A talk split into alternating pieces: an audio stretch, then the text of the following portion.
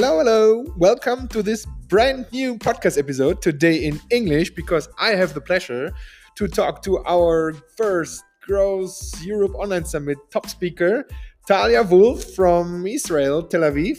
And we are talking about optimization of landing pages, funnels, about uh, what drives people on websites or in funnels and whatever you are doing in your marketing, what drives them crazy. And so, have fun with this uh, great podcast episode. I had a lot of fun, and I learned uh, I learned two to three things I will execute instantly. So, have fun. Take care. Bye bye.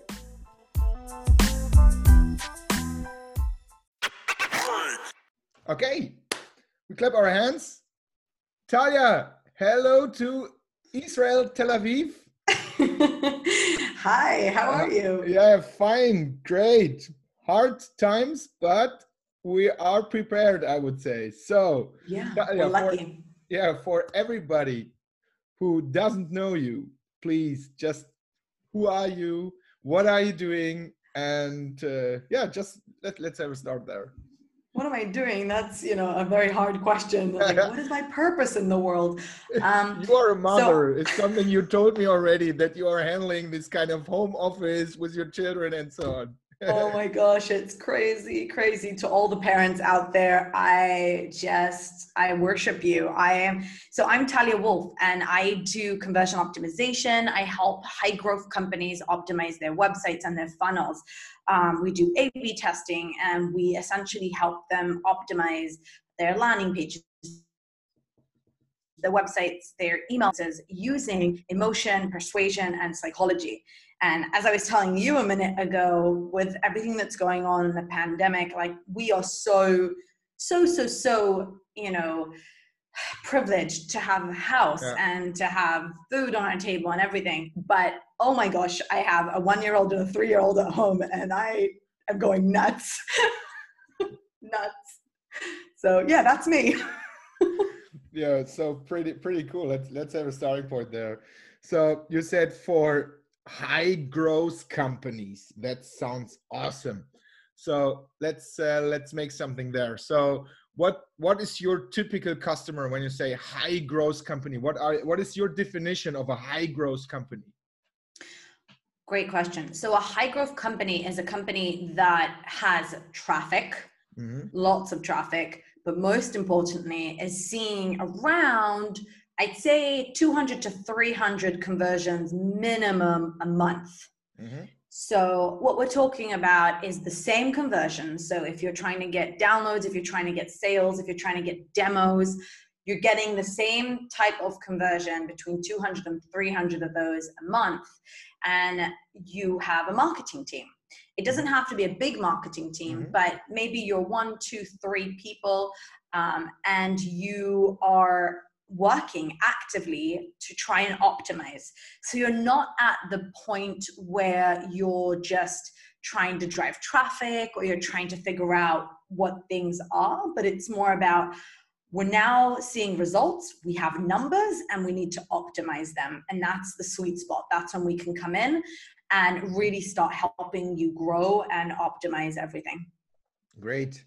So I, I I can imagine. So that means you don't explain them what to do. You could do this. You could do this in terms of traffic. Uh, you have to build up a funnel for downloading ebooks. Blah blah blah. So not not the starting point. You are the best coming in when I would say the the baseline, the infrastructure is is there. Something is working already but then tweaking out from from the top of the funnel until uh, to the bottom of the funnel the the Yeah. the customer journey steps Yeah, I mean, what we do is we run really intense, like in-depth research, and the research is both qualitative and quantitative. Mhm. So a lot of it is to do with just looking at the data and the user behavior, and trying to figure out what people are doing on the website, what's broken, what isn't working, what needs fixing, and finding opportunities. But the other part of it is when we do strategic research. Mm-hmm. We're doing surveys, we're doing interviews, we're doing polls, we are review mining, we're doing uh, you know psychological profiles and stuff and in order to do all of that a company needs to be in a state of mind where they are ready to take their results to the next level um, probably have tried a b testing stuff. Maybe they're not getting the results that they want. Maybe they got some results. They don't know how to scale them. And that's when we can come in and really add some value in order to a show this business and help them learn more about their customers. So beyond the geographical location, gender, yeah. and age, who is the person behind the screen? What emotions they should be using? What uh, psychological triggers? What design? What persuasive copy they should be using? And on the other hand, really get meaningful results because when you have less than those 300 conversions a month, if you try to test mm. you're not really going to get meaningful results. You're not going to get statistical significant results after months. So mm. we really try to work on something that's going to be able to provide immediate value and get results quickly so that we can reiterate and optimize and keep optimizing. Mm-hmm. That sounds really cool. Ben, you say research, qualitative and quantitative. Let's uh, let's uh, let's stay there. So you said surveys, polls, and so on. So let, let's. Um, so I'm. I start doing a lot of surveys for ourselves. So because I start liking the the survey part uh, again. So you know how it works, right? So there's always something you say. Okay, now we have to do surveys, and then you do all the surveys, and then one month later you do something different, right? so now for us, it's uh, it's, uh, it's survey uh, time. So how do you do this kind of surveys? Is it um, is it on the on the web page? Is it uh, after they convert it, where you send it via email, or is it like with uh, um, chat chat windows on right. the web page? What what you, what surveys are you running right now to your existing customers, yeah. people that or visitors or website visitors? Like, what's your thing uh, right now? I, I I give an example for all of our Growth Europe Summit uh, registrant. We, we send a survey via email where we said, okay, first, where do you want to have this kind of community? Do you want to have it in on LinkedIn? Do you want to have it on Facebook? Do you want it as a Slack channel? Because I had right. just a feeling, and then they told that, or uh, it was more than 60, around 60% said, oh, it has to be a LinkedIn group. Yeah. Really? Yeah, I was. So that's it. Whoa. I was surprised. I was sitting here going, ah, Slack again. yeah, it's Slack again, and but uh, so I hope for it was it have it would have been Slack. oh yeah. in the end, it, it, in the end, it was um, it was uh, LinkedIn, and we had a okay. second question where I asked them why um, why did you sign up for the Growth Europe Summit? Oh, okay and then and that's really cool because then we get i think more than 150 answers. It was a free text free text where they said awesome. and then you get exactly so what that is something what we can take now for our ads what what what we should take for yes. our landing page because these are the words of our customers and not the voice of customer. Yeah, exactly. Ah, you're speaking music, music to my ears. Um, to yeah, I mean to answer your question, we do both mm-hmm. uh, on-site surveys for mm-hmm. visitors, and we'll also do customer surveys or client surveys, reaching out to existing client base or customer base of our clients. Mm-hmm. Um, and when it comes to visitors, uh, what we're trying to figure out is the pains that people are feeling. Mm-hmm. So, why are they on the website? What has brought them to the website? What's really challenging them and paining them? What have they tried so far that isn't working? And when it comes to the client base or the customer base, what we try to figure out is the actual value that we mm-hmm. drive. Mm-hmm. And we found that when you kind of go head to head and just say, like, why do you like this or why did you register or what's the, the biggest thing you know that you that you value most people will just kind of list either pricing or features or some benefit But we are really searching for something more meaningful which is why we ask different types of questions. Mm-hmm. So, for example, one of the questions that we love to ask is if you could no longer use this solution anymore, what would you miss the most? Mm-hmm. Um, so, we're essentially giving that fear of, okay, this is going away. Mm. Now, what is the biggest fear that you have? Like, what is the biggest thing you're going to miss? We did this for Social Media Examiner when we were running, uh, we're helping them sell tickets for their conference back in uh, 2019. And we did this for many other B2B companies when we're trying to figure out the value of the software that they're providing. Um, and it's super interesting because most clients think, oh, they're just going to say this feature or that feature or this talk, and they're not. It's mostly about like something that you had no idea about. So it's really cool. Um, and we also love to ask, and this is a cool question for you to ask mm. uh, what's the number one thing you'd mention to a friend if you wanted to convince them to give us a try? Um, and it's A, a testimonial, and mm. B, a great way to see the value because what you want to do as you were saying before which is so important you want to use people's words. You want to use their words because they are they are your audience. And sitting in front of the screen and trying to think about hey where's this copy going to come from? is frustrating. But when you mm. listen to people you can just use their words. Um, and when you ask people how would they recommend you? A you're getting phenomenal testimonials and b you're getting it in their words. Like it's really how they would speak to a friend which is amazing. So those are my two favorite questions um, and i think everyone should be asking them. Yeah i love them. So the second one i come to them uh, to, to it uh, again. The first one was if you could no longer use your pro- our product what would you miss? Yep. I love it. So that goes in the direction of here, Sean Ellis, where do you know this question where you're asking for if you have product market fit? Yes. Yeah, that's that's in this direction. I like it.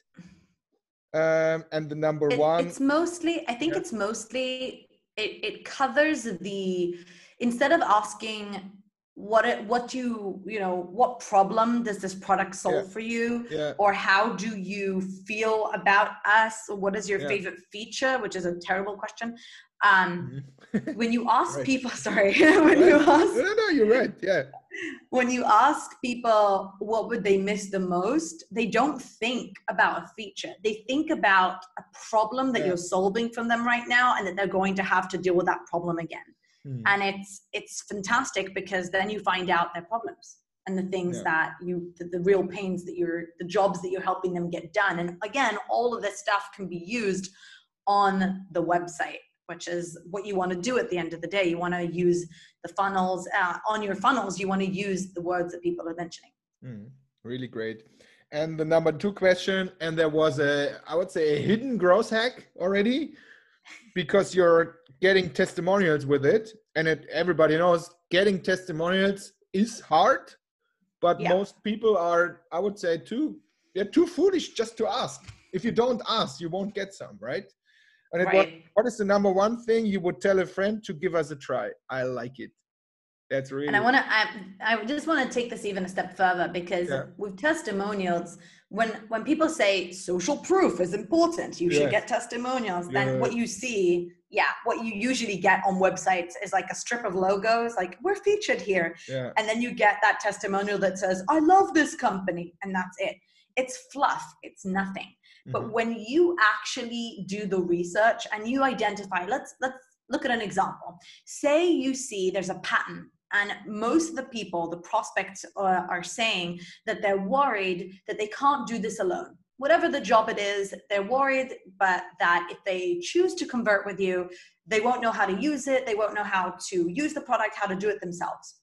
So, what you do is you go to your testimonials and you look for someone or you ask people that you've spoken to and say, before converting, you actually were afraid that you wouldn't be able to do this yourself. How do you feel about this now? Mm-hmm. And they give you the story, and then you address that in a testimonial. Mm-hmm. And then you have someone say, Before uh, signing up, I was worried I couldn't do it by myself, but Rachel was amazing. She's being she once helped me at 2 a.m. in the morning to solve this issue that I had within five minutes. that is the power of a real testimonial Mm. because when you know the pains and you find the actual testimonial that's when when social proof becomes high converting so when you Mhm. ask that question how would you recommend it that gives you the option to see the pain that they were feeling and how you solve it too Yeah, really, really great insights. Thank you very much so far. I hope we don't tell too much because the people should watch uh, watch our Growth Europe Summit uh, speech, right? Uh, so From- yeah this isn't in it so we're good it is okay. That's great. So from now on, uh, we just talking about the basic stuff. No, just kidding. Okay, so um, this was the part about uh, about uh, research. Um, then I would say you said uh, we start with research and then comes this A/B testing stuff. So if we, if I want to hire you, so we have uh, enough traffic, we have enough conversions. Um, so we are doing B2B business. So we are selling uh, growth hacking workshops and trainings. Mhm. But for sure, we have a funnel before. So you can download something and then comes an email funnel and so on and blah, blah. So I hire you now. So Woohoo. where, how, how does our project work? How long does it take and just the structure, how you go forward when, when we have Yeah. a project? Well, it depends on what you're hiring me for. If you're hiring me to do an audit of your funnel, or if Yeah, you're hiring me to do a project. Uh, if we're doing an audit, Mhm. then our audit is really, as I mentioned before, in depth research. So a lot of it is the user behavior stuff and it's also the strategic stuff.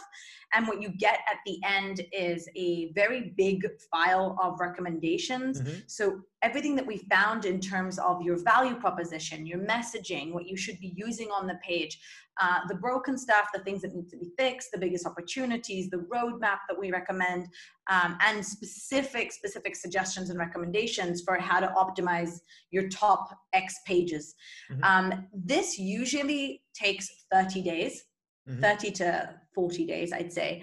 Um, and when we're doing an actual optimization project, and Mhm. we're not talking now about like ongoing services because that's something different.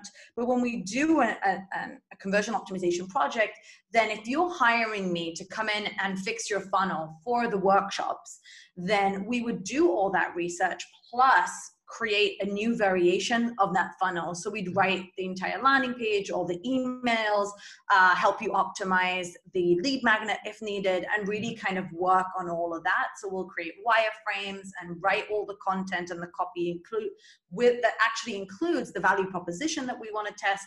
And once all that is created, we will test it with mm-hmm. you.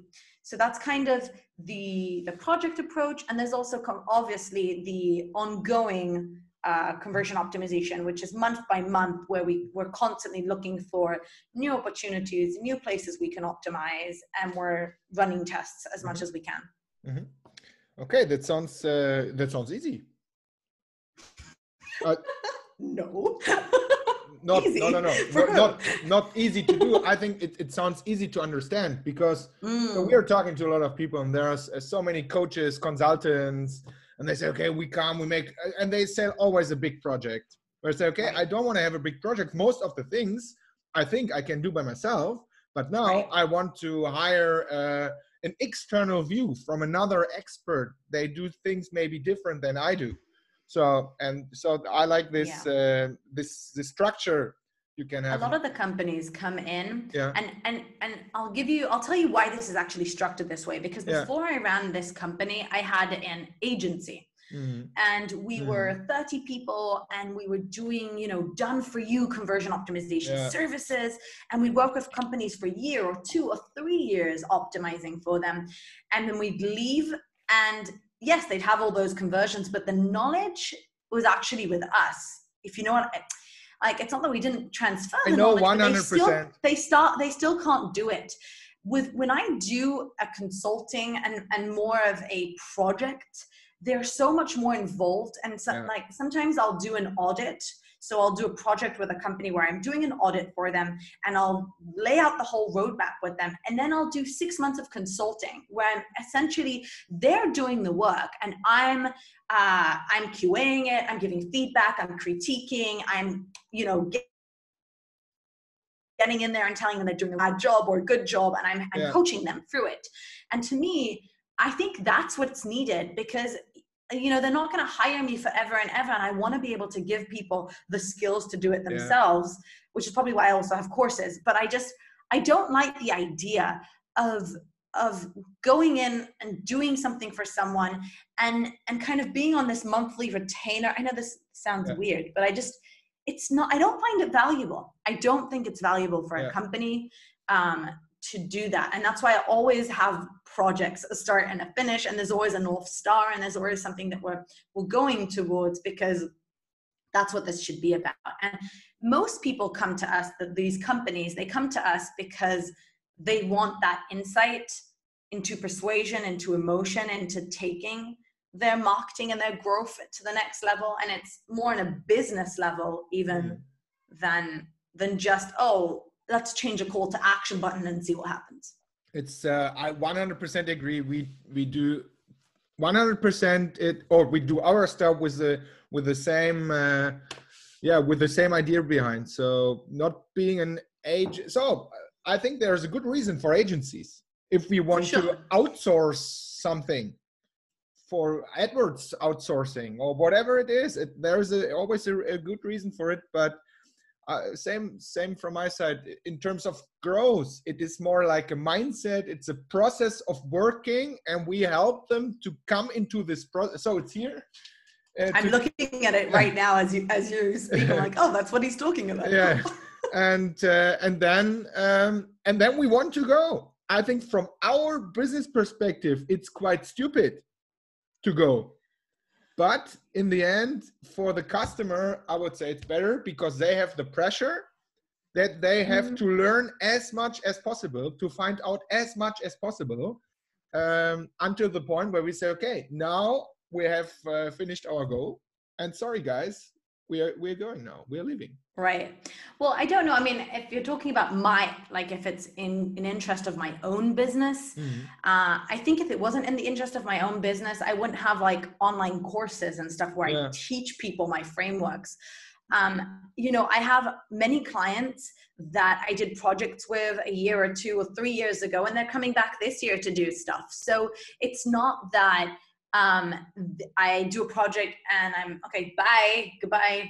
You can look for me. It's more providing the value that a company needs right now, Mm, mm. training their team, helping them get what they need done so they have that knowledge, but also being available to come back and do a project for them. Because I don't know about you, but when I did retainers, it doesn't matter how good you are. At the end of the day, it ends in a kind of, "Mm, okay, Mm. thank you, bye Mm. and when you do an actual project with a north star with Yeah. with goals with it ends on a really good note Yeah. both sides feel really good and you can always come back and Yeah, sure. pitch new projects and new ideas but it's it's better structured for both sides so i don't feel like it's i mean i don't feel like it's a bad um approach it's just maybe a harder approach Yeah, because you keep having to sell projects And what a lot of people don't see is you can upfront you can sell a clear result.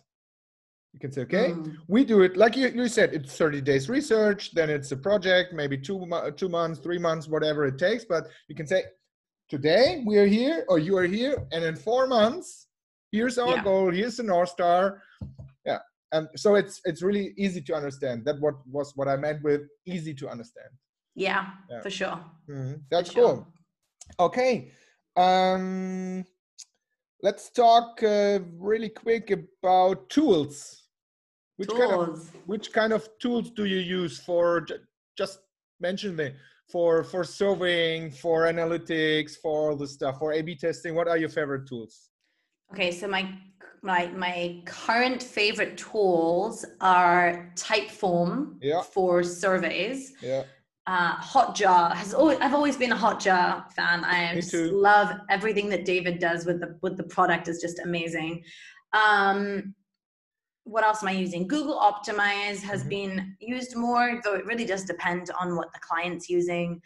Um, Notion, I love Notion. Have you been using Notion? No. What is it? oh, okay. So I, think you're gonna like it. Like knowing you, I think you're gonna like this. So Notion is so if you've been using like Trello or Asana or Trello, Monday, yeah. right? Yeah. So it, it's it, Notion is like 10 times better than Trello. And it's just amazing. You can do anything in it. Um, and we have our entire business, all our clients in it. It's fantastic. We're sharing it with clients. Uh, we're managing all sorts of um, tasks with it, but we're also planning big stuff in it. Uh, you can really get lost in Notion. Like you have to be very, because you could you can literally do anything in it. It's just it's amazing. I love it. I'm just Um, watching. You are making me crazy. I know, like I'm looking at you like, oh yes, you need this tool. Um, what else am I using uh, that's cool?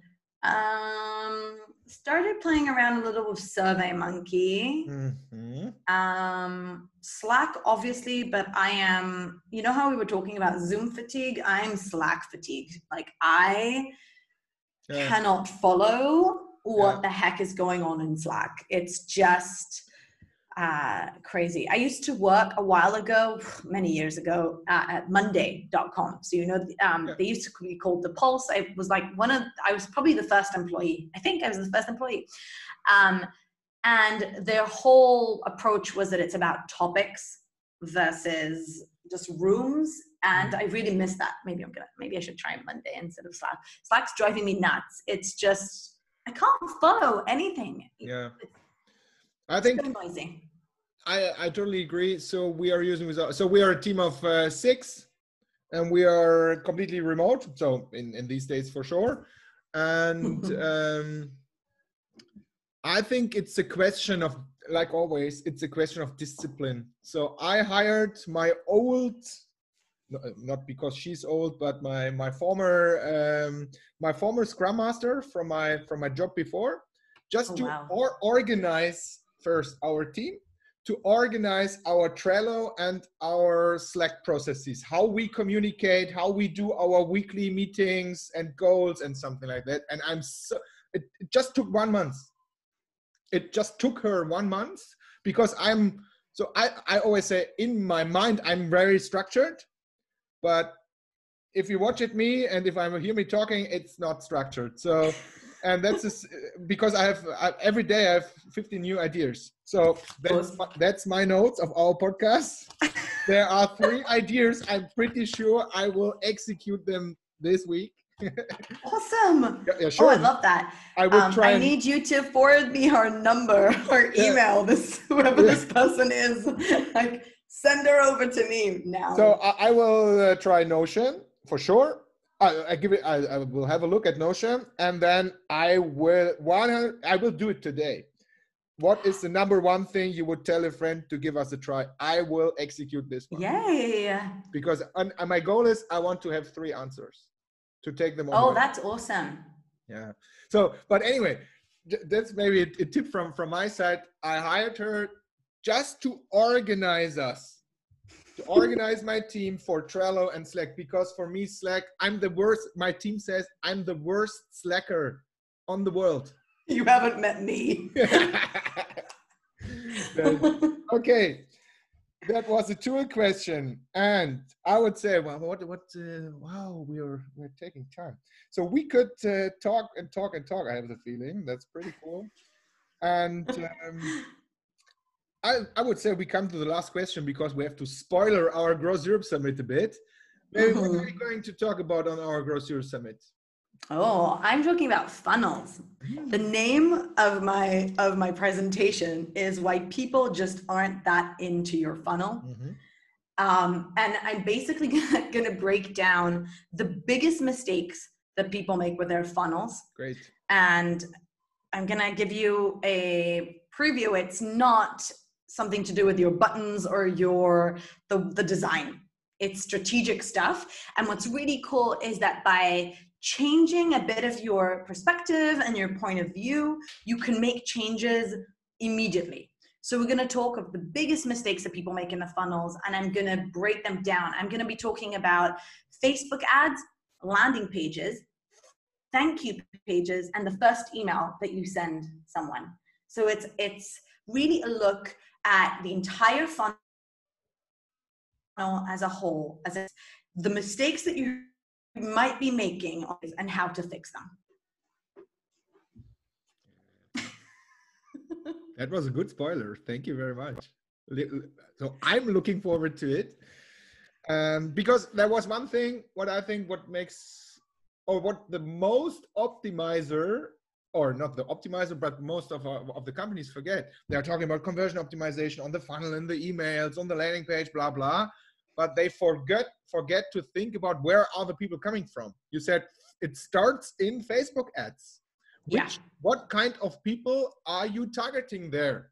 what was written on your ad which kind of emotions for with, with which expectations did they come to right. your website right exactly. I'm going to be talking a lot about messaging the design the creative and the strategy and the strategy. Awesome. Um, and hopefully people can walk away with a lot of things to do. Yes. I, I would pass you something to drink but that's not a feature of zoom. They don't have it. Ah, you have something. Great.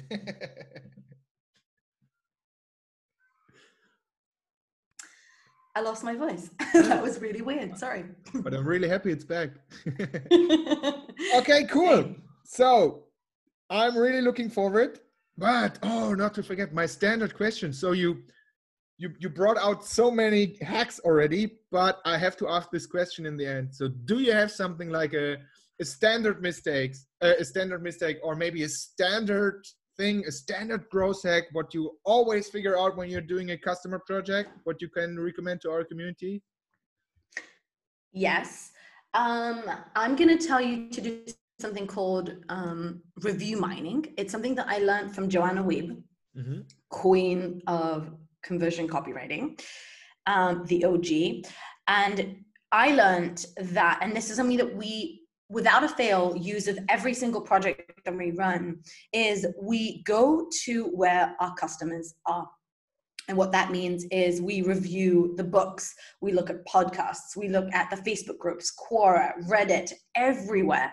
And we're looking for reviews, comments, uh, testimonials, anywhere where people are talking about our industry, about our solution. Now, this is a very good hack for companies that don't have clients that they can survey right now or customers that they can survey. What you want to be doing is looking for the different pains that people are mentioning, the different uh, challenges that they're mentioning. What are the things that they need? What are the things that drive them nuts? What are the things that they don't like about the competitors? What are the things they love about the competitors? What questions are people asking in Quora that aren't being answered? Um, look at Amazon books that are trying to solve growth stuff, for example, in your in your situation. And what are people saying about these books? What is the what are the missing pieces? This is a great way to see kind of just get voice of customer data of just seeing like what people are feeling what they're worried about and you can link all this together with the surveys that you're doing and get a bigger picture of just what words you should be using, what pains. And the best thing about it is that you can use these as examples. So many times, especially in Amazon, people get into really big detail about what's troubling them, what they've tried, what isn't working. So then when you write copy and you want to say, you know, you've tried all these growth tactics and nothing's working, and you can say, but you've tried X, Y, and Z, and this isn't working, mm. but here is a different solution. So you're just um, doing a better job at really understanding the person behind the screen and creating copy and design and an experience that they really do need. I don't have to add anything. It's a perfect growth hack for everybody in the end. And I like the one where he said, okay, it's perfect even more for companies for startups maybe they don't have uh, what don't uh, don't have any customers so far. Yeah. Because that's an excuse. I hear always oh, but we don't have any customers to ask for. Who is it? We have no idea what our target group is. Yeah go into the communities go into the groups go to quora. I like this there's one. a facebook group yeah. for everything. Yeah. Everything Talia, thank you so much for this great introduction, for all your hacks, for all your ideas, and for sure for your passion. You are really passionate passionate about what you're what you're talking. I love this one. Really, really, I liked it. And uh, what is it? What what what kind of day is today? Thursday? I think it's Thursday. Every day is the same day now. Yeah, it's the right? same day, right? So it's Thursday. So it's maybe a bit too early to wish you a nice weekend. I'll take it. I'll take it. Why well, let's take it. Let's take it. So see you soon in June. I'm really looking forward. And um, thank you very much, Talia. Cheers to Israel. Thank you. Uh, bye bye. Bye. Thank you.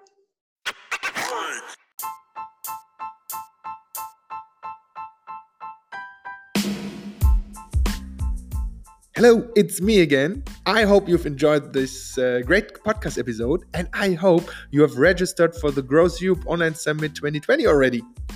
There are some free tickets left, and with the free ticket, you can get access to all 17 growth hacking presentations to the live stream. So it will be live, no stupid, boring webinar recordings or something. It will be live.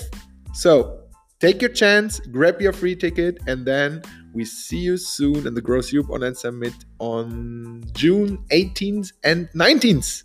So, bye bye and take care.